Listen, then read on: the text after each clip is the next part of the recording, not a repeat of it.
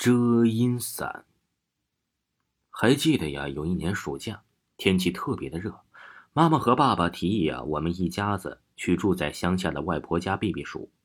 听到这个消息，我和妹妹丫丫呀，当时都很开心。我们在城里没有太多的小伙伴陪我们玩，家家户户的整天关着门，也不怎么来往，完全不像是乡下那么新奇，那么有趣。记忆中啊，距离上有一次爸爸妈妈带我们去乡下外婆家，好像是很久远的事情。那年呢，我十一岁，丫丫大概是七岁吧。我记得当时她听到这个消息的时候啊，是最为快活了。说实话，我也很高兴。当时觉得我们会在乡下外婆家度过一个非常愉快的暑假时光。如果早知道后来发生的那样的事儿。我们那次说什么也不会带着丫丫去乡下的。那天晚上计划好后啊，爸爸妈妈立马就收拾好了行李，将他们呀分别装在了两个大包里。第二天临出门的时候啊，天还是阴沉沉的，但还是和前几天一样热得让人受不了。为了周全起见，爸爸又把家里那条黑色的雨伞也带上了。但是啊，我们的生活用品和雨伞已经被那两个包啊给塞满了。于是啊，只好把雨伞轮流拿在手里。那时候我家还没有买车，我们一家四口人呢，先去车站买了票，然后坐上了去乡下的客车。车里人很挤，客车摇摇晃晃的从城市转了一会儿，就开到了市郊。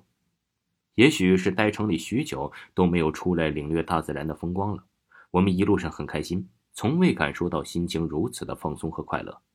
不一会儿啊，爸爸告诉我们该下车了。下车后，我才发现我们站在了一个山道的路口处。外婆家，我小时候来过两次，完全我就不记得有这么一条路啊。大概是看出了我眼中的疑惑，爸爸解释说，是因为以前呢，从城里里来过那条路被封了，要重修，所以才不得不以走上这条偏僻的路。爸爸说，这条路我再走上个二十分钟就能走到外婆家。于是我和妹妹丫丫。欢快的走在了前面。我还记得，我们刚下车那会儿啊，天空有点放晴，阳光直直的照射下来，火辣辣的热。不过呀，一会儿乌云开始从四周的山头啊往这边聚拢，顷刻间就形成了黑压压的一片。隐隐间听到了远处有很大的雷声。我和丫丫被眼前的场景吓坏了，紧紧的贴在爸爸妈妈身边。爸爸一抬头，看见瞬间变脸的天空，似乎啊也有些愣住了。我们加快脚步啊，是走了一会儿，在这时啊，一个拐弯的土坡下面，我们看到了一个破旧的瓦房。爸爸领着我们就进去躲雨。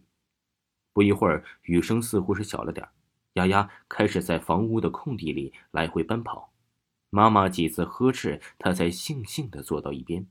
本来呀，看雨小了，我也想和妹妹一样跑着玩。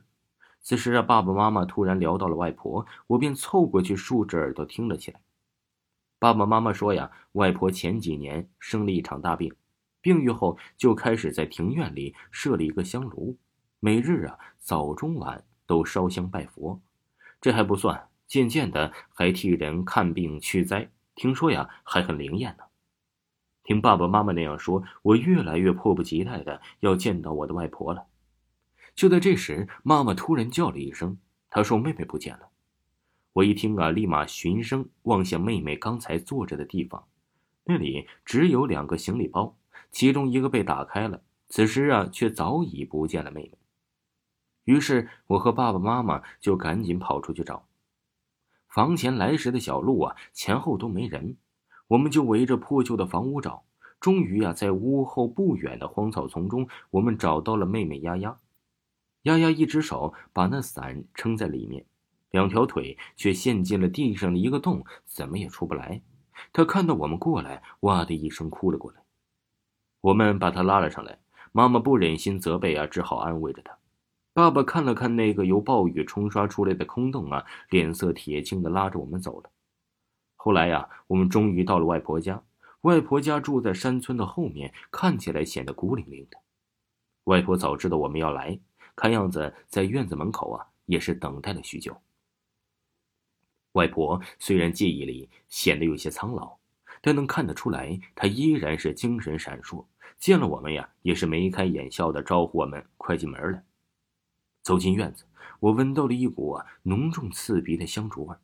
四下一看，原来呀，院子里的一个角落放着一个香炉，上面呢插着三根被燃烧的香。看到这些，我才觉得爸爸妈妈刚才在路上说的外婆信佛应该是真的，但是不知道她会不会看病驱灾啊？中午在外婆家吃饭的时候，妹妹突然说头疼，当时啊我们都没当回事儿，以为她累着了。妈妈让她回屋先躺会儿，只有外婆一声不响的在吃饭，看起来啊像是另有心事似的，也没有被丫丫呀多说些什么。等到丫丫进到里屋了，外婆才自言自语的小声嘟囔道：“就知道给我惹事。”当时啊，这爸爸妈妈正在边说话边吃饭，似乎没有注意到我正坐在了外婆的旁边，听清了外婆说的话呀，就诧异的看着她。外婆放下饭碗，微笑的伸出右手摸了摸我的脸颊，说道：“藏家小何呀，最乖了。”这一篇呢，短篇的鬼故事啊，一共分为上下两篇。希望大家可以继续收听下一篇，感谢您的收听。